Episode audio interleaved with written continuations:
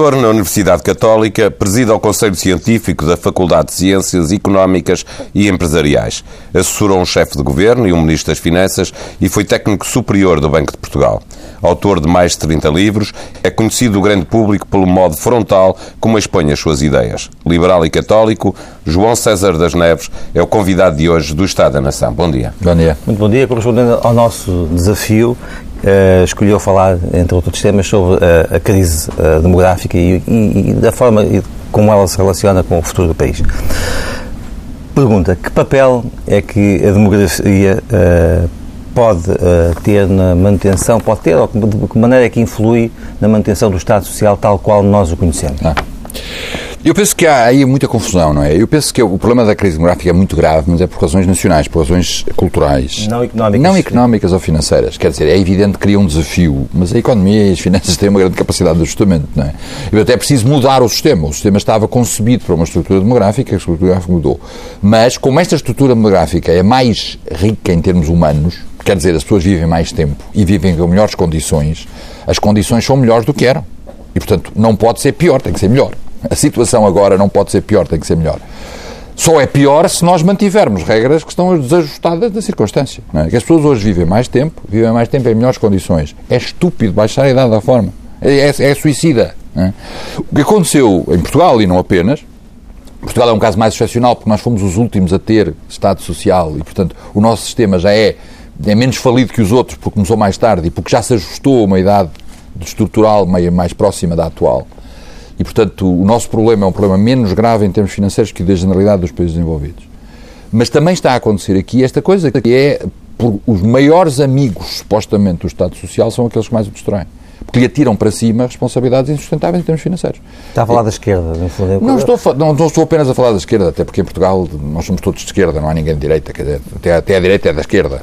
Nós, temos, nós, nós somos muito amigos do Estado Social, somos muito preocupados com o egoísmo, é uma atitude, é um, um traço português. E pronto, é sempre assim, não, não temos que dizer que é bom ou mau, é assim. E, portanto, muita gente, e muitas das medidas foram feitas, foram os partidos supostamente direitos que as fizeram, portanto, não foi necessariamente a esquerda, atiraram para cima do Estado Social coisas sem fazerem as contas. É para que é o mais elementar bom senso. Quer dizer, a primeira amizade para com o Estado Social é que ele se aguenta. Mas para responder à, à pergunta, deixe-me voltar atrás, uhum. não, não há uma grande ligação, ou seja, a crise demográfica não impactará tanto quanto se tem falado sobre aquilo que, que é o Estado Social. O que eu digo é o, o Estado Social continuará a sobreviver se tiver o bom senso de ajustar às novas condições. Não há nenhuma razão. Acontecer? Diga? Em sua opinião, é o que tem estado a acontecer em sua Não, opinião? o que tem estado a acontecer neste momento é uma emergência financeira onde se tem cortado, onde, onde há dinheiro e, de facto, o Estado Social é a maior parte do dinheiro que o Estado gasta. Portanto, quando o Estado por péssima gestão dos últimos 20 anos. Mas se olharmos mais para trás para a reforma que fez Vieira da Silva, por exemplo, é Não, esse, a, a, reforma, é a reforma do engenheiro do Sócrates foi o princípio do caminho. A reforma feita no primeiro governo de Sócrates, acima, foi um princípio do caminho. Houve um ajustamento, uma, uma, uma, um bocadinho mais de realismo. Foi pena não ter feito mais um bocado, porque se tivesse feito o ajustamento, repare que avançou alguns meses a idade da reforma, ainda por cima para os novos, e com isso atirou o buraco que estava previsto para acontecer mais ou menos por esta altura, em meados desta década, atirou, ninguém sabe muito bem para quando, mas 10, 20 anos para a frente. Há uma, há uma idade que seria ideal para a manutenção, para a reforma, para a sustentação do Estado Social? É difícil, tem que se fazer os cálculos, não é? Porque as tendências, estas tendências demográficas são das mais fáceis de calcular, mas mesmo assim são difíceis. E como estamos a falar de um processo é de gerações, não é de meses, não é de anos, é difícil fazer o cálculo. Agora, é muito simples fazer as contas, estão mais do que feitas. Há especialistas, eu não sou, mas os especialistas tenho aprendido com eles, de como é que faz para sustentar isto. Mas é preciso ter realismo. Curiosamente, é importante dizer, talvez o facto mais significativo da reforma do engenheiro Sócrates é que não teve consequências políticas negativas. Ele fez uma reforma que, enfim, que tirou alguns direitos, ou ajustou pelo menos, e não teve, na altura não teve nenhuma porque crítica. Porque é mais fácil a esquerda fazer essas reformas, não? Não, talvez, para primeiro lugar, por isso, e também porque afinal o medo que as pessoas tinham de que um dia mexesse naquilo ia ser o fim do mundo era mentira. Porque nós andámos a falar, né? o engenheiro Sócrates tinha feito o livro branco da reforma da Segurança Social 10 anos antes eh, e ninguém mexeu. E depois andou-se ali, quer o Dom Barroso, quer, quer de um lado e do outro, a falar à volta e ninguém mexeu. Quando finalmente alguém mexeu, as coisas melhoraram. E melhoraram alguma coisa e não houve sequer o tal custo político brutal. Porque, porque é um bocadinho olhar para a atualidade, porque é uma das matérias uh, uh, que o Tribunal Constitucional vai ter que avaliar. Uh, esse ajustamento de que fala é necessariamente, tem que passar necessariamente pelas pensões e reformas já em pagamento? Bem, eh, quando nós estamos com uma emergência imediata, não há maneira de fazer isso. Senão, senão precisamos mexer aí. Não é? O ponto aqui é este. O Estado andou a brincar com isto durante muito tempo. Fomos, aliás, o último país do mundo a perceber que havia uma crise financeira. Só em 2011 é que começámos a fazer um ajustamento a sério, quando a crise é de 2008. Portanto, houve aqui uma distração um bocadinho surpreendente. E, portanto, eh, nós estamos na última das últimas das margens. Quer dizer, Portugal já estava mesmo à beira da colapso quando finalmente admitiu aquilo que toda a gente já estava a ver que ia acontecer. E, portanto, neste momento penso que não há muitas alternativas. E a gente basta olhar para as contas, quer dizer, 40% da despesa pública são pensões, mais 30% são salários, portanto, 70% são pensões e salários. O resto, por muito que mexa, nunca vai ser significativo. É? Deixa-me voltar à, à, demografia. Portugal restou menos de 90 mil nascimentos num ano em 2013. Uh, o país pode ficar, segundo a Associação Portuguesa de Demografia, abaixo dos 80 mil no próximo ano. Porquê é que os portugueses, na sua opinião, desistem, estão a desistir de ter filhos? Isto, isso tem só uma componente uh, económica ou financeira? Bem, é uma tendência geral dos países desenvolvidos. Não é? Todos eles têm vindo a descer a taxa de fertilidade. Portugal era dos países que tinha mais há 15, 20 anos. Éramos o topo da Europa e agora estamos no fundo. É importante dizer que houve uma alteração nessa tendência, ou seja, há 10, 15 anos a generalidade dos países desenvolvidos, nossos parceiros, começaram a subir a sua fertilidade. E começaram a subir porque os Estados começaram a fazer, perceber que isto era um problema e começaram a fazer políticas nesse sentido. Ora bem, em Portugal aconteceu exatamente o contrário. Primeiro, a ausência de discussão pública sobre este assunto, que ninguém tocava. Eu lembro-me de ir a conferências, falar, falar neste assunto e toda a sala que correr, a rir. Lembro-me disto aconteceu-me aliás, num, num, jornal que organizou uma conferência, estava a sala cheia, eu falei neste assunto da fertilidade, toda a gente se estou a rir. Porquê? Porque era evidente que era uma coisa onde o Estado não tinha que se meter, era uma coisa pessoal e as pessoas não estavam, estavam mais interessadas no frigorífico. como com incentivos à natalidade? É, o problema, neste momento, nós temos 20 eh, anos, talvez, de experiências na Europa de políticas de promoção da fertilidade. E temos excelentes sucessos, temos horríveis fracassos. É curioso ouvi-lo uh, uh, uh, enaltecer o papel que o Estado deve ter neste campo. Eu vou já estragar esse, esse seu elogio, porque, de facto, ao longo dos séculos, nós já tivemos várias vezes os imperadores, os reis, a mexerem na população, ou para a promover, ou para a estragar. Quer dizer, alturas em que precisavam de homens para o exército, alturas em que tinham bocas a mais. Nunca correu bem. Em geral, nunca correu bem. Quer dizer, nunca tiveram sucesso, nunca conseguiram. Um dos casos raros é o que se passa na China. O caso da política do filho único é um dos casos raros de política que teve realmente manipulação. Agora, o que aconteceu nos últimos tempos foi simplesmente a não foi promoção, porque isso não faz sentido, e todos os casos desses, e houve alguns casos em França e noutros sítios, correram mal, mas foi constatar uma coisa que também faz parte dos dados, que é a generalidade das pessoas dizem que gostavam de ter mais filhos e não podem. Ou seja, criar oportunidades, não é tanto impor ou, ou, ou mesmo pagar, que é ridículo, enfim. O engenheiro Sócrates deu uns trocos por cada filho, que é uma coisa até insultuoso. Mas é criar condições para que as pessoas possam ter os filhos que querem. E isso não gerou uma sustentabilidade, a Europa ainda está abaixo dos 2,1, mas fez uma subida significativa. Portugal aconteceu o contrário, não é? Promovemos os casamentos homossexuais, o aborto e outras coisas, como sabem, são muito férteis, e que, eh, enfim, foi exatamente o oposto. Por razões ideológicas, tinha a ver, aliás, com uma razão que não tem nada a ver com isto. Tinha a ver com o facto que a esquerda estava a fazer políticas de direita em termos económicos e tinha que polir os seus emblemas.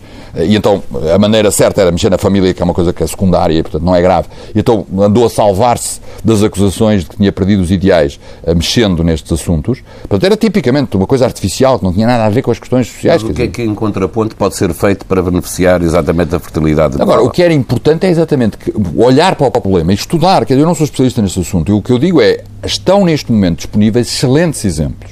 A Itália do Norte, por exemplo, tem vários casos destes. Os países nórdicos conseguiram vários casos destes de, objetivamente, ter conseguido que as pessoas passassem a ter mais filhos. E temos outros casos mais dirigistas que correram mal. É simplesmente apoiar a família, quer dizer, permitir à família que possa ter os filhos é que ter leis que permitam às mulheres ou aos homens Por exemplo, trabalhar a meio tempo, tratar, eh, exatamente, é ter uma boa rede de creches públicas, exatamente. é tudo isso que é o problema, fazer. o problema das creches públicas, por exemplo, é muito curioso, porque o problema das creches públicas é uma coisa positiva, porque dá imensos empregos públicos, há muita gente que quer. Mas o que as pessoas não querem é pôr o filho na creche, porque querem tratar do filho. Se o mesmo dinheiro que é dado para a creche for dado ao pai, para o pai ou à mãe, para ficarem em casa durante os tempos para tratar dos seus filhos, eles preferem. Por exemplo, esse é um caso típico. A França foi muito pelas creches, fazer creche. Isso é muito bom, porque cria imensas burocracias, cria imensos empregos, etc. Agora, pode-se poupar muito mais dinheiro se, em vez de pôr essa superestrutura para pagar as creches, pegar no dinheiro a parte que realmente vai para os educadores e dar aos pais, e os pais ficam em casa a tomar conta. Mas dar como estava há pouco a dizer que aquilo que foi feito pelo governo do engenheiro Sócrates era quase insultuoso dar dinheiro aos pais. Não, é não, não, quer dizer, é, é para permitir à pessoa, por exemplo, que suprima, supra o seu salário, em parte, Portanto, ficando em casa, menos. por exemplo, É trabalhando menos. privados. Não é tome lá por ter um filho, que isso é, é ridículo. Mas acha que os privados estariam disponíveis para isso, empregos a meio tempo, por Eu exemplo? penso que tem, todo, é um movimento de, de preocupação que tem que existir e que nós, neste momento, temos experiências, como eu digo, é preciso estudá-las. Eu não tenho tempo, tenho tantas coisas para fazer. Esse assunto não estudei, portanto não sei, mas sei que há exemplos de sucesso que correram bem noutros países da Europa, só copiar. Mas para isso é preciso que a questão esteja na agenda política e não está de todo. A única maneira de conseguir pôr esta questão da fertilidade na agenda política é exatamente o aspecto da financeiro, é o aspecto da- da- do Estado Social, é o aspecto político, se calhar não temos crescimento económico. As pessoas estão preocupadas com a população por razões financeiras, é capaz de rebentar o nosso sistema financeiro social, e por razões económicas, não vai dar crescimento económico, sem perceberem que o problema não é esse. Quer dizer, a economia arranja-se. A economia sempre. eh, Há outras maneiras de fazer crescimento económico, há outras maneiras de resolver o problema financeiro. Não não quer dizer que seja fácil. Estou a dizer que é uma coisa de dois, três anos. Resolve-se. Agora, o drama não é esse. Eu não estou preocupado com o problema de Portugal no futuro. Porque nós já cá estamos, porque sebo, os cá estavam e substituímos. Os que haviam cá outros que viviam e nós viemos para cá e tomámos o conta deles, não é? já foi há uns milénios, já não nos lembramos, e outros viram para cá ocupar o nosso espaço. Portanto, não é esse o problema. Eu estou preocupado com a cultura portuguesa. Essa é que desaparece. E vai ficar outra coisa, se calhar melhor. Mas quer dizer, eu gosto disto, que, que querem. E que peso tem. Tenho amor a essa nesta- coisa. Nesta questão demográfica, eh, é fácil de perceber que, o número de nascimentos, eh, estando a diminuir, vamos ter um problema. E, que peso é que tem o facto de eh, os jovens estarem a emigrar hoje e jovens qualificados nesse problema que levanta também o problema cultural e, e de um Não, antes, país antes de, antes de eh, pegar nesse preparado? ponto, deixe-me só dizer-lhe que eh, os imigrantes têm muitos filhos. E, portanto, se nós tira, isto é os números que têm, é os números dos residentes. aqui na se Europa, nós não é? eliminarmos, exatamente, se nós eliminarmos os não portugueses, que estão a ter filhos acrescentemente, ainda são uma pequena porcentagem, mas estão a crescer, eh, a taxa de fertilidade dos portugueses ainda é mais pequena. Agora, de facto, neste momento nós estamos a ter um movimento de migração e eu tenho sido das poucas vozes a dizer que eu acho que isso é bom. Não é uma coisa má. É uma coisa dolorosa, mais uma vez. Mas é bom. E é bom porquê? Primeiro porque é a prova de que Portugal, mais uma vez, consegue uma grande flexibilidade. E segundo, porque todos os estudos económicos têm mostrado que a migração é uma coisa excelente para o país que envia, uma coisa excelente para o país que recebe e normalmente é uma coisa excelente para a pessoa que imigra. mesmo que essas pessoas sejam pessoas altamente qualificadas. Exatamente. Porque essas pessoas só imigram porque não têm lugar aqui. Quer dizer, nós criámos pessoas altamente qualificadas, mas esquecemos de criar os empregos altamente qualificados para elas. E, portanto, não há falta dessas pessoas. Quer dizer, só por isso, por isso é que elas estão a emigrar. Elas preferiam cá ficar. Não estão com vontade de ir embora. E, portanto, o que é que é preciso? É preciso que a economia comece a recuperar. Quando começar a recuperar, esses empregos aparecem e eles voltam. E se não voltarem eles, voltam outros iguais, porque agora a mobilidade é muito grande. Portanto, não me preocupa a, a saída por razões económicas, mais uma vez, preocupa por razões familiares. Quer dizer, eu tenho dois filhos neste momento no estrangeiro E culturais do e culturais, etc. Isso preocupa-me muito e é doloroso. Mas isto tem uma grande notícia que é, nos outros países da Europa isto não está a acontecer e a crise é muito mais funda por causa disso. Porque não tem uma válvula de escape, que é uma da válvula de escape espantosa, que Portugal sempre usou, que foi espantoso, como todos sabemos, ao longo dos séculos, e não estou a falar apenas dos anos 60, porque é uma tradição que vem muito para trás. Esta taxa, esta imigração ainda é inferior à dos anos 60 significativamente, porque nessa altura batemos recordes do mundo mas à semelhante ao, ao pico anterior, que era um pico no final do século XIX, dos brasileiros, e nosso- a nossa taxa atual de imigração está semelhante àquela que tivemos há 100 anos, 120 anos, mas essa é uma grande vantagem que Portugal tem, flexibiliza a economia e essa mobilidade é, é muito útil, porque hum, não é só de saída, também é de entrada mais tarde, e pelo menos alivia a situação atual e, reparem, é espantoso o facto de que os estrangeiros não estão a ir embora. É espantoso, nós chegámos a ter 400 mil pessoas em Portugal, estrangeiras, neste momento estamos com 380 mil, nos últimos números, quer dizer, saíram 20 mil com a esta crise. maioria brasileiros, porque o país também está numa Muitos outra deles fase. não é? voltaram para, para a sua terra, Mas, mas, também, é, mas também desceu a. Desceu alguma coisa, mas muito pouco. E isso é espantoso. Porque estamos com uma crise brutal, com uma taxa de desemprego enorme. O que é que isso significa?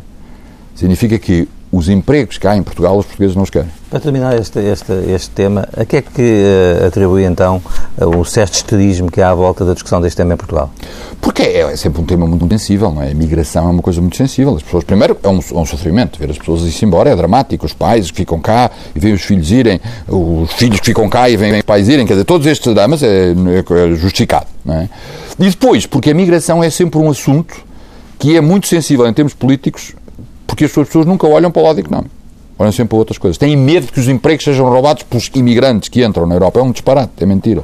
Ou têm medo que as pessoas vão embora e nunca mais voltem. É mentira. Quer dizer, Portugal é uma prova viva, a experiência, e volta a ser agora, de que o resultado não é negativo, é positivo. Mas é tão fácil fazer populismo à volta da imigração e num tempo em que estamos com um campeonato nacional disparate à volta de razões económicas, este é um tema que, naturalmente, mas até é dos simples. Vamos falar então do, do corporativismo. Eu pergunto-lhe, uh, um dos problemas portugueses tem sido essa, esse, uh, esse enquistamento nos direitos das corporações? Eu diria que o corporativismo, é, antes de ser um defeito, é uma característica. Tem vantagens e tem inconvenientes. É uma característica, mas é uma característica inelutável. Portugal é muito corporativo. Qual é a vantagem? Tem as vantagens de apoio mútuo, tem as vantagens de solidez, tem as vantagens de segurança, tem uma vantagem de estabilidade. Quer dizer, não está a acontecer em Portugal aquilo que está a acontecer na Grécia, que é um país a ser destroçado, é o que está a acontecer em Itália e mesmo em Espanha. Portugal não. E a razão dessas é, tem a ver com o corporativismo. Quer dizer, também tem vantagens, é importante notar as vantagens. Mas, sobretudo, é um traço de caráter, quer dizer, não vale a pena protestar. É assim, sempre foi assim e provavelmente nos próximos séculos vai ser assim. Portanto, não, não, não é um defeito, é uma característica. Agora, o problema mais complicado é quando esse corporativismo se instala a níveis Uh, ou seja, no fundo, quando há uma corrupção do poder, digamos, a níveis superiores. E isso aconteceu de uma maneira espantosa. E quando é feito a favor de uns em detrimento de outros. É, isso é a definição de corporativismo. A própria definição de corporativismo é essa, não é? A favor de uns. Mas quando, quando o poder, que é suposto ser um poder geral, é capturado pelos interesses. E reparem que é o meu. nosso caso esse? Eu penso que isso aconteceu extraordinariamente em Portugal e não, tão, não é tanto no aspecto em que estão a falar, que é o aspecto da corrupção, estão a pensar, eu a pensar nisso é o facto, por exemplo, do Ministério da Educação ter completamente controlado pelos professores. Não tem a ver com os alunos. O problema do Ministro da Educação não tem nada a ver com os alunos, é apenas com os professores. O problema do Ministro da Saúde não tem nada a ver com os doentes, é só com os médicos.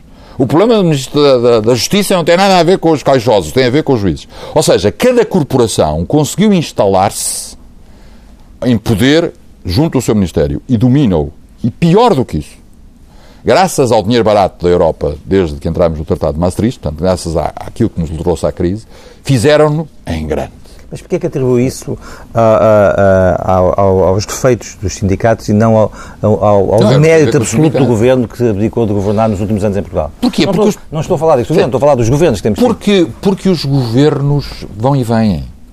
Os governos vão e vêm. Quer dizer, a culpa nunca é do Ministério. Porque o Ministro está lá uns meses, às vezes uns anos. Um ou outro lá conseguiu fazer umas mudanças no seu Ministério, mas muito pouco. Mas porquê é que são fracos é a máquina sempre? É a máquina que manda. É a máquina que manda. É mas são as corporações que estão ligadas ao Estado? Ou seja, quando olhamos para a saúde ou quando olhamos para a Justiça, eh, tem mais a ver com o Ministério Público, com os juízes que estão nos tribunais ou inclui aí também os advogados? Eu diria exemplo, que... Como eu, exemplo. Eu, sim, é um bom exemplo e eu acho que sim, também se inclui os advogados. E eu diria que o que aconteceu é que o dinheiro fácil fez com que uma enorme quantidade de corporações que ou não existiam ou eram corporações que estavam afastados do poder e que estavam a tentar na sociedade civil se tivessem integrado no governo. Eu costumo dizer, desde os criminosos dos clubes de futebol até ao, aos santos das misericórdias, toda a malta se organizou, porque havia dinheiro fácil. E isso foi um problema que não só rebentou em termos financeiros, é o que está a acontecer, mas agora estamos na segunda fase, agora estamos no recuo, já não há dinheiro, e no recuo está a ser outra vez extraordinariamente injusto. Dizer, uma das piores coisas que está a acontecer em Portugal é uma data de gente a falar dos pobres, que não são pobres, e que em nome dos pobres querem defender o seu. E estão a defender o seu e a fingir que são pobres. Os pensionistas, a maior parte deles não são pobres, e estão a fingir que são pobres, a dizer que são pobres a mim, e os verdadeiros pobres ninguém fala deles, ou quando fala é para dar direito a todos esses. E são pessoas que estão a sofrer, eu não estou a dizer que não estão a sofrer, o que eu estou a dizer é, de facto, dos verdadeiros pobres, ninguém fala. E só fala para criar disparates, como por exemplo esta ideia agora de subir o salário mínimo, que é a melhor maneira de estragar a vida aos pobres, destruir a vida aos pobres, e que é, mas dá muito jeitinho, e portanto até parece que vai haver um movimento que é criminoso. Mas, mas, mas, mas o, o, ordenado mínimo não devia ser encarado também na, na, perspectiva de uma, de uma aposta na dinamização do mercado interno e da economia? Repare que no momento em que a taxa de desemprego é 17%, está a descer, agora está em 15%, vamos ver quanto é que vai ficar o ano. Mas, sobretudo, que ninguém tem reparado, o desemprego das pessoas sem nenhuma formação, que era das mais baixas em Portugal há dois anos. Estávamos em plena crise. E a percentagem das pessoas sem nenhuma formação tinha uma taxa de desemprego das mais baixas. Agora subiu e já está das mais altas. Portanto, aconteceu um fenómeno que é muito importante olhar, que é as pessoas sem nenhuma formação, sem o ensino básico. A taxa de desemprego é, deste momento, das mais altas. Passou de 3 e tal, 4 para 17 em pouco tempo. Subir o salário mínimo, ou seja, tornar mais caro esse trabalho, é a pior maneira de ajudar essa gente. Como é que viu o relatório então da OIT? O relatório da OIT há uma diferença enorme entre aquilo que o senhor disse nos jornais e aquilo que está escrito no relatório. Eu li primeiro as entrevistas em vários sítios, nomeadamente Diário Notícias, e fiquei à espera de uma coisa horrível. Fui ler o relatório, era excelente. Eu gostei imenso do relatório. O relatório está muito bom. Infelizmente, o senhor, não sei. Há aqui um fenómeno, um mistério, não percebeu porquê. O que o senhor disse, não foi o que lá estava no relatório, ou o que lá estava, deu-lhe um sinal bastante diferente. O relatório da OIT tem uma enorme quantidade de pequenas medidas de micro, de ajustamento, de flexibilização e de, e de, e de adequação para a produção. Justificavam depois a, a, o. Que iriam, dar, que iriam dar uma melhoria nas condições do funcionamento do mercado de trabalho em Portugal, que precisa imenso de uma reestruturação. Um dos pontos em que eu discordo do relatório é exatamente a subida do salário mínimo. Que eles estão. É, o salário mínimo é uma coisa estrutural. E é uma coisa em que se tem que mexer com muito cuidado, porque a maior parte das pessoas em Portugal não recebe o salário mínimo. E é preciso ver quem é que paga o salário mínimo. A maior parte deles são pobres. E quem é que recebe o salário mínimo, que ainda são mais pobres. E é ver nesse mercado, que é uma pequena secção do mercado de trabalho português, o que é que acontece. Claro, quando sobe o salário mínimo, os outros salários também sobem, porque há aqui uns que estão indexados. Não é? Por exemplo, a função pública, durante anos e anos e anos, escandalizava-se por o, o, número o mais baixo dos salários da função pública estar abaixo do salário mínimo. Era uma discussão muito... Não havia ninguém a receber esse salário. Não havia ninguém. Eles estavam a protestar, não era por nenhuma pessoa concreta, estavam a protestar porque se subisse esse último escalão da função pública, para cima do salário mínimo ou para igual, todos. subiam todos.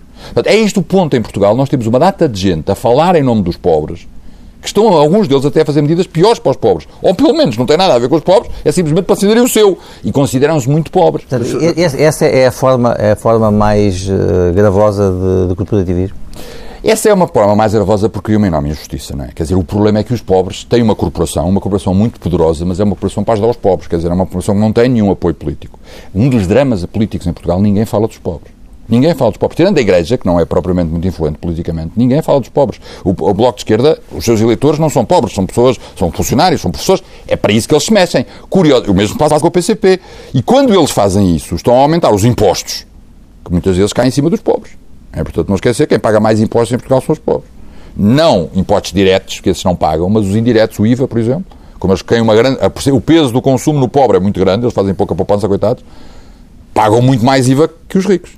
E, portanto, realmente, quando nós estamos a aumentar as despesas alegadamente para ajudar os pobres, como a maior parte dos pobres passam pelos buracos e não conseguem receber isso, o que nós estamos a fazer é agravar, porque eles depois nos impostos têm que os pagar sempre, porque IVA paga toda a gente. Em relação ao salário mínimo, deixe-me insistir, Portugal é um dos países onde existe uma, países da Europa, onde existe uma maior diferença entre os salários mais altos e o salário mínimo. Uh, não precisa também Portugal, para ser uma sociedade mais equilibrada, de olhar para esse problema e perceber nós temos salários muito altos no, no que são os salários altos para, para, o que é a realidade do país, mas depois temos um salário mínimo que é uh, uh, consideravelmente mais baixo do que é nos outros países da Europa. Mas repare que, mais uma vez, a sua abordagem ao problema é um problema para ricos, é um problema de ricos, é um problema da desigualdade lá de cima. O problema do salário mínimo é que o salário mínimo afeta os pobres. E é preciso ir ver qual é o impacto que o salário mínimo tem sobre os pobres. Todos aqueles pobres que mantêm o emprego, quando sobe o salário mínimo, ficam a ganhar. Isso é uma coisa boa. Agora, todos aqueles que perdem o emprego porque a empresa vai abaixo ou que passam para a clandestinidade, como é em Portugal, em Portugal não se perde o emprego, passa-se para a clandestinidade e, portanto, ainda ficam mais pior, em uma situação pior do que estavam antes. Isso é um péssimo efeito. Portanto, é preciso estudar aquela franja do mercado. O que eu estou a dizer é isso. É preciso estudar aquela franja do mercado. E vamos encontrar, com certeza, e os poucos estudos que temos mostram isso, uma coisa muito diversificada, com efeitos muito variáveis, e em geral, posso lhe dizer, os estudos sobre os outros países mostram que uma subida lenta e paulatina do salário mínimo, que não aconteceu em Portugal, é positivo. Não tem muito efeito sobre a taxa de desemprego. O que estava a acontecer em Portugal é do, do acordo de concertação Não, o que estava a acontecer em Portugal foi uma coisa completamente criminosa. Portugal teve um salário mínimo, teve umas flutuações nos anos 70 e depois fixou, ficou fixo em termos reais. Em termos reais, ou seja, aumentava todos os anos o mesmo que a inflação. E mantivemos o valor fixo até o engenheiro Sócrates tomar o poder. Quando o engenheiro Sócrates tomar o poder, houve de repente um mito dos 500 euros. E começou uma subida enorme do salário mínimo, Enorme em porcentagem. Em termos, em termos percentuais, para tentar e não conseguiu chegar aos 500 euros. Havia aqui um mito, os 500 euros, mas sobretudo o ponto é que politicamente é muito agradável, politicamente é muito agradável subir o salário mínimo. Porquê? Porque o Estado não gasta um tusto com aquilo. É as empresas que pagam, não é ele. Como ele ainda por cima não paga salários mínimos, não afeta nada. Portanto, subir o salário mínimo é uma coisa que parece que a gente está a fazer imensas coisas, pelos pobres não estamos. Como é que viu o desafio do Ministro da Economia à, à, à iniciativa privada de aumentem, aumentem-se se quiserem. Neste momento começa a aparecer, apareceu, por exemplo, agora na Grã-Bretanha e noutros sítios, a ideia de lançar um, salário que não é imposto pela lei, mas que é um salário indicativo, acima do salário mínimo, e incentivar as empresas a fazê-lo. No fundo, criando uma pressão social. Eu isso acho muito bem, não tenho nada contra. O que me assusta é quando se impõe uma lei de forma cega, porque ainda por cima não se fazem estudos mínimos, e os que fazem são normalmente muito Porque suspeitosos. isso pode ter consequências para os mais Para pobres. os mais pobres tem uma enorme consequência mais pobres. Depois dizer, os sindicatos apoiam, mas não há um tipo sindicalizado que receba salário mínimo. Porque as pessoas têm o salário mínimo, não têm dinheiro para pagar a cota do sindicato. Os sindicatos também são das forças corporativas que aprisionam o Estado? Claro que são, e têm uma grande influência, não é? E, em geral, boa, não estou a dizer que sindicatos centrais, eu estava a falar das Exatamente, centrais exatamente, têm, claro. E estão todos. Portugal é um país. Como é, como é que se liberta Portugal, o governo, dessa, dessa força? E eu agora estava a olhar para trás, e bem para o, para, o, para o governo José Sócrates, que teve que mudar o ministro da Saúde, depois de ele ter feito a reorganização das maternidades, teve que mudar a ministra da, da da, da- Educação também. Depois, ou seja, são erupções daquilo que, São, daquilo que estava a dizer. São, são sinais claríssimos. Não é? O caso do engenheiro Sófra notava, teve um ministro que fez uma coisa e depois a ministra fez exatamente o contrário do que ele tinha feito. Não é? E, e é o sinal disto. Não resistiu às Aliás, para mim, o símbolo disto, eu acho que isto começou. Nós éramos um país muito cooperativo no antigo regime. Depois, com o 25 de Abril, a coisa estourou, não é? E durante 10 anos andámos a revolução. E depois, a poeira assentou. Quando a poeira assentou, ou seja, quando as corporações começaram a reforçar-se, entramos na Europa. Pim, rebentou tudo outra vez. 10 anos depois, as coisas, as corporações instalaram-se. E o sinal disso, penso eu, foi o que aconteceu com a doutora Leonor Beleza. A doutora Leonor Beleza, Ministra da Saúde, foi a, a última ministra em Portugal que confrontou a classe dos médicos. Não estou a entrar no detalhe do FUFA, mas a partir daí nunca mais ninguém. Acha que este ministro não está a enfrentar? Este ministro está, este ministro está numa situação de, de co- particular boas condições, porque está tudo em pânico, está tudo assustado e, portanto, ele tem, pode chegar lá, tem a troika a rosnha para as costas, é a melhor condição. Está a fazer algumas coisas, mas, de facto, não está a mexer no, na coisa. Não pode mexer, não é estúpido, é ministro. Agora, eh, quando olhamos para os professores, eh, foi um dos, eh, um dos problemas maiores em termos de, de contestação ao governo de José Sócrates, uma grande manifestação que houve em Lisboa, depois de várias outras manifestações. Acha que os professores têm hoje, a corporação dos professores tem hoje a mesma força que tinha há 3 ou 4 anos? Bem, a, a força que a corporação dos professores tinha há 3 ou 4 anos era absolutamente inacreditável. Porquê? Porque, repare, a saúde nós estamos a precisar cada vez mais, porque estamos um país envelhecido, mas a educação estamos a precisar cada vez menos, porque cada vez temos menos filhos, voltamos ao ponto inicial. E o que acontecia não era isso, o que estava a acontecer é que a corporação dos professores estava cada vez com mais poder. Cada vez havia mais professores, cada vez havia mais dinheiro gasto na educação, porque havia paixões, porque havia coisas dessas. A educação é uma coisa política muito, muito sensível. E, portanto, atirava-se uma data de dinheiro e foram mantidos artificialmente condições, não só condições, mas números. Quer dizer, é espantoso que os professores mais caros, os professores no topo da carreira, não davam uma aula, muito normalmente. Não faziam nada. Quer dizer, olha, Faziam coisas, faziam imensa coisa, faziam coisas que não tinham nada a ver com os alunos, tinham a ver com outras coisas, que eram muito úteis, algumas delas, com certeza, mas quer dizer, o sistema estava absolutamente insustentável. Portanto, eram sistemas em que era impossível não cortar. Mas, professor, o, o seu diagnóstico está feito. Como é que se começa a mudar esse, esse, esse, este clima ou esta realidade que acha que é de poder excessivo das corporações? Bem, primeiro, não se muda. Não se muda. Vamos ver com isto. A minha esperança não está desse lado. A minha esperança está na economia portuguesa, que essa está a dar a volta e essa vai, com certeza, crescer e com isso as coisas ficam mais fáceis. Do lado do Estado não estou a contar, porque desde que nasci nunca vi nenhum a mudar a sério e, não- e- e olhando para trás ainda Porque menos. os partidos são fracos e também estão reféns nesse interesse. Perfeitamente. Portanto, não estou a ver grandes sucessos. Alguma coisa pode acontecer e está a acontecer no sentido da sociedade civil, ou seja, a influência do cidadão, a consciência de poder. Quer dizer, as pessoas começarem a perceber que o dinheiro é meu. O dinheiro que ele está a pedir, aqueles gritos que ele está a dar, vem do meu bolso. E isso aconteceram várias coisas. Aliás, o princípio do governo do engenheiro Sócrates foi extraordinário nesse aspecto. Foi a primeira vez que um governo começou a afrontar as corporações, não sei se lembram, foi o primeiro caso em que no, no- no discurso de posse o primeiro-ministro bate numa corporação que era as farmácias. Foi um caso notável. Um- por causa da crise que estávamos a ver na altura, estávamos em crise, o engenheiro Sócrates aparece no final de uma crise, e começou a afrontar as corporações e foi apoiado. Portanto, é um caso notável do primeiro sinal de que algumas coisas estão a mudar. Esta crise agora está, está a ser uma confusão brutal, portanto, não é, não é também o momento para ver como é que as coisas vão ser quando, quando tudo acalmar. Mas espero que haja um bocadinho mais de consciência disto, quer dizer, um bocadinho mais de consciência do contribuinte, um bocadinho mais de consciência de cidadão, de empresário, de trabalhador. E haja menos sedução pela facilidade que foi engana- enganadora até há muito pouco tempo, as pessoas perceberam. é? Agora, quanto à estrutura geral do Estado, somos sempre assim desde Dom Diniz e não vamos deixar de ser, não é? Eh, Professor eh, João César das Neves, eh, o nosso tempo está a correr, temos cerca de 10 minutos ainda para olhar para o terceiro tema que escolheu para, para esta conversa. Portugal e a globalização, orientação económica num mundo em mudança.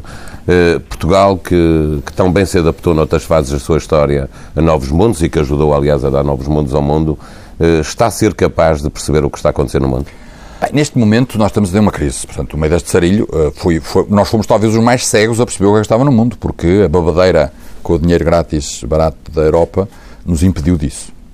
E, agora, felizmente... Tivemos umas eleições em 2009. Tivemos três eleições em 2009, etc. Portanto, tudo isso, mas eu estou a falar mais no período para trás. Estou a falar ao longo do, do, da década de 90 e da década de 2000, primeira, primeira década.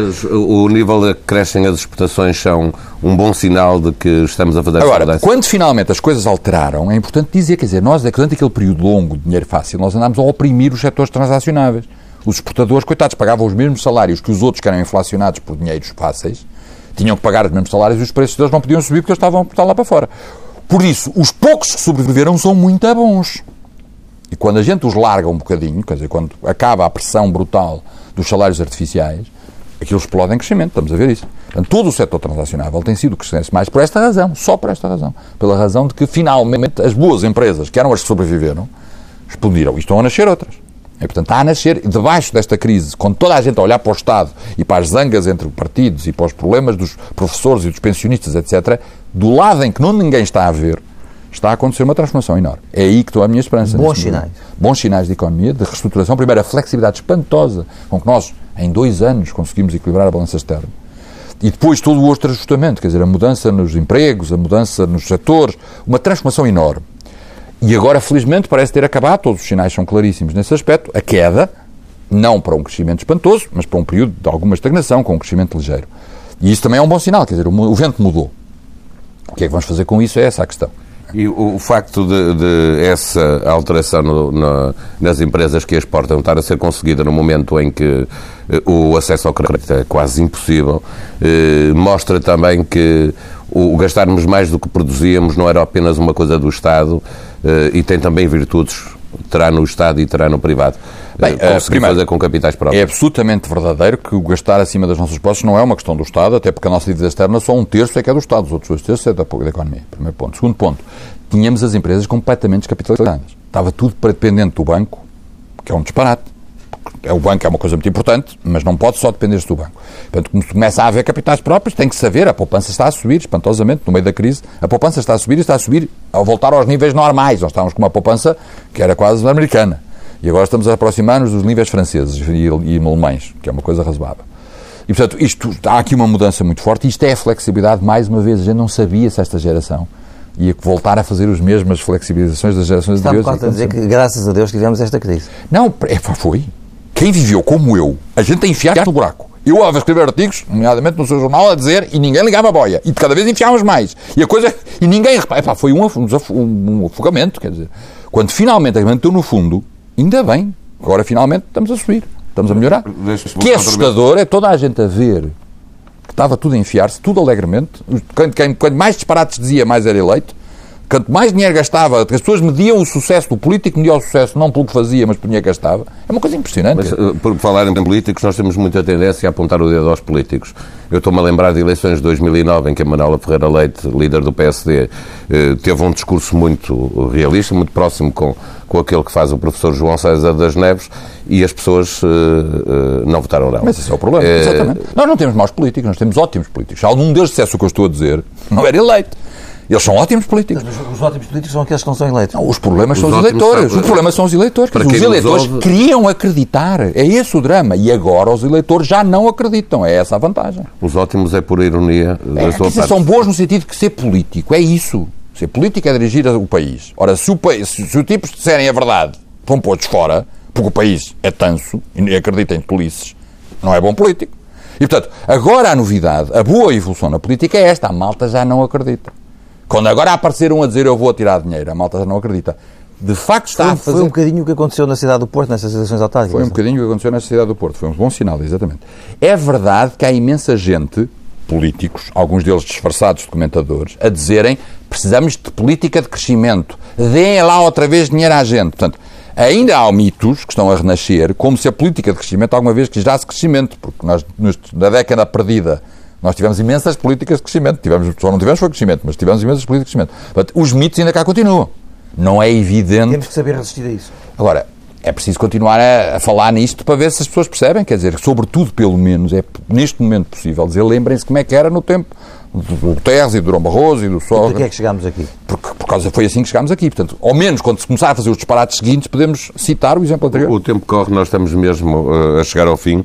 Queria ainda ouvi-lo sobre o papel da Europa e o papel de Portugal na Europa também. Uh, o, o problema, nós temos um problema em Portugal, claro, mas há um problema europeu que, que vai precisar ser resolvido também. O problema da Europa é um problema de solidariedade. A Europa está equilibrada, a balança externa da Europa está equilibrada, mas está equilibrada porque há uma poupança enorme do Norte, enfim, Alemanha e da Holanda e mais uns, e há uma dívida enorme de Itália, França, Espanha, França, Espanha e depois os pequeninos, como nós. E nós também. Nós somos pequeninos, não contamos muito. Mas também somos. E, portanto, o que há aqui é uma perda de solidariedade. Ou seja, primeiro, a quebra de solidariedade dos tipos que arranjaram o dinheiro, nós pedimos muito dinheiro à Europa e a maior parte dele foi desperdiçado, porque se nós tivéssemos aplicado bem o dinheiro, agora podíamos pagar. E não podemos. Porquê? Porque o dinheiro foi para consumo, não foi para investimento. Aliás, o investimento caiu para metade quase do que era no princípio do século. E, segundo lugar, agora os de cima não acreditam em nós. E que solidariedade é que devemos pedir? Eh, aquela que que agora a Comissão Europeia falou de, para países uh, como a Alemanha, que têm superávites e devem ter políticas expansionistas para ajudar as economias Claro, isso é verdade. inferiores. Isso é verdade, isso é uma boa ideia. Mas o ponto fundamental não é esse. O ponto fundamental, e aí Portugal é absolutamente decisivo, é que os do Sul têm que mostrar que não são aldrabões nem andam a pedir esmola. Ou seja, nós não temos... mostraram já isso? Eu acho que ainda não mostramos. Nós ainda não conseguimos equilibrar o déficit, pelo contrário, falhámos as metas todas. Nós, apesar disto tudo, e já temos imensa austeridade, continuamos a gastar mais dinheiro do que recebemos. E mesmo que não houvesse crise, ou seja, o déficit estrutural continua a existir.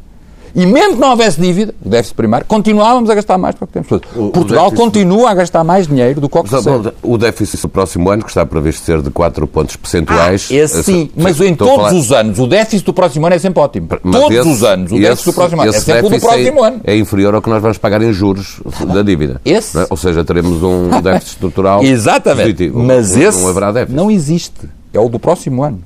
Eu posso lhe mostrar o gráfico de todos os déficits dos próximos anos. São todos Mas iguais. Estamos a fazer uma correção, eu acho que não. Eu acho que estamos a fazer uma correção e isso é uma novidade, porque nas duas vezes anteriores a que veio cá o FMI, o Estado complicou, aumentou o déficit e não diminuiu. Desta vez, não foi só o lado privado que fez o ajustamento. O Estado também fez um ajustamento. Aliás, era de tal maneira grande que não podia deixar de fazer. Agora, ainda estamos longe da correção. E estamos longe da correção e todos sabemos porquê.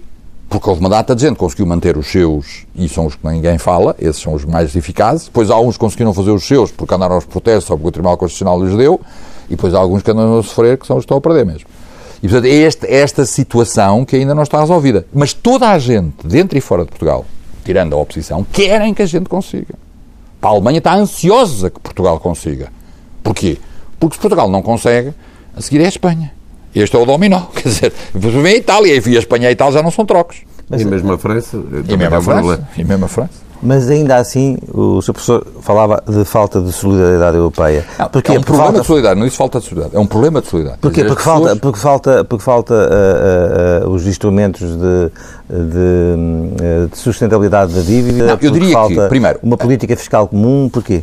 Eu acho que a solidariedade básica funcionou e funcionou num sentido que todos, toda a gente percebeu que estamos todos no mesmo barco e que se por acaso um bocado vai abaixo, mesmo a Grécia, todos perdemos. E portanto esse ponto, esse ponto existe. Agora está a ser muito difícil, porque até falta de liderança, quer dizer, não falta de liderança europeia, quer dizer, já, já começa, já somos 28. Mas acha que instrumentos como a mutualização da dívida acabarão por, por aparecer? Eu acho que a mutualização da dívida vai ser muito difícil conseguir. Eu acho que é, é possível que vai acabar por existir, mas é extraordinariamente difícil. Porquê? Porque o problema é que nós passamos, então, nessa altura, a usar o dinheiro deles com toda a facilidade e nós provamos que não somos capazes de fazer isso com jeito.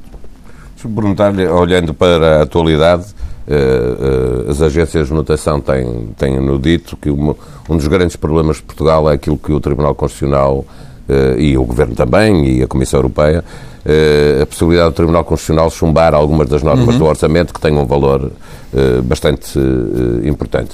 Em sua opinião, o, o Tribunal Constitucional eh, deveria decidir eh, para lá de, de- de uma leitura jurídica do que diz a Constituição, do que dizem as normas, deveria ter em conta o contexto. Não pode. Tribunal Constitucional, o Tribunal Constitucional não lhe compete fazer isso. Agora, o meu ponto é que eu acho que o Tribunal Constitucional não está a fazer uma leitura jurídica. A prova disso é que há vários votos contra. E a prova disso é que já houve votos anteriores que não foram assim, e a prova disso é que o Tribunal Constitucional nunca argumenta com detalhes dos pormenores, argumenta com princípios genéricos como igualdade e outras coisas. E aí a questão já não é jurídica, é uma questão política.